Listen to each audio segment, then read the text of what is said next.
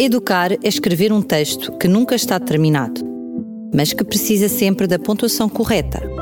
Ponto e vírgula. Um apontamento educativo com o professor Jorge Branquinho. Singapura, Macau, Taiwan, Japão, Coreia do Sul, Hong Kong, Estónia, Canadá. Não, não vos estou a sugerir alguns destinos turísticos a ter em conta nas próximas férias. São apenas estes os oito países melhor posicionados de acordo com o PISA.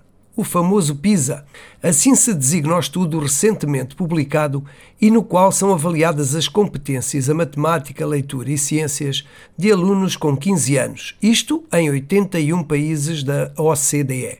Portugal tinha vindo a subir nos últimos estudos realizados, mas os resultados obtidos neste último são aquilo que eu posso chamar uma verdadeira pisadela. É certo que o estudo dá conta de uma descida generalizada, sobretudo nas áreas da matemática e da leitura. 35 desses 81 países verificaram uma descida nas competências matemáticas e de leitura. Só que Portugal desceu e desceu mais do que a média da OCDE em todos os domínios. Esta queda foi de quase 21 pontos na matemática, o que é considerada uma queda significativa.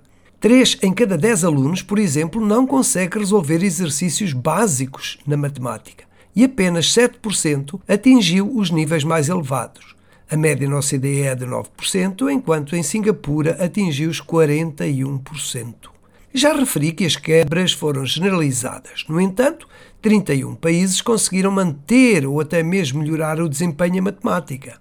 Não obstante, 75% dos alunos portugueses considera que os seus professores de matemática se mostravam interessados, isto contrapondo com apenas 63% na média da OCDE. No que concerne à leitura, a queda foi de 15 pontos, uma queda mais moderada, mas ainda assim significativa, sendo que aqui 77% dos alunos portugueses atingiram um nível mínimo. Quanto às ciências, a diminuição de cerca de 7 pontos é menos significativa. Por curiosidade, refira-se que o Brunei, o Camboja, a República Dominicana e Taipei chinês foram os únicos países que melhoraram nas três áreas: matemática, leitura e ciências. A pandemia e o tipo de respostas colocadas em ação constituem uma explicação para os resultados, mas há mais. Para além de não ignorar o possível impacto da motivação e seriedade com que os alunos realizaram as provas, o estudo não descarta outras influências, como a alteração das populações estudantis resultante das migrações internacionais que se têm verificado ultimamente. Neste contexto, as leituras de tais resultados podem ser bastante complexas. No entanto, parece-me que baixar a exigência não constitui um caminho para reverter esta situação menos positiva. Enquanto eu digo, recordo que um pai, numa reunião de encarregados de educação, me perguntou porque é que nós, professores, em vez das várias técnicas de cálculo que ensinamos, não ensinávamos apenas um único processo de cálculo.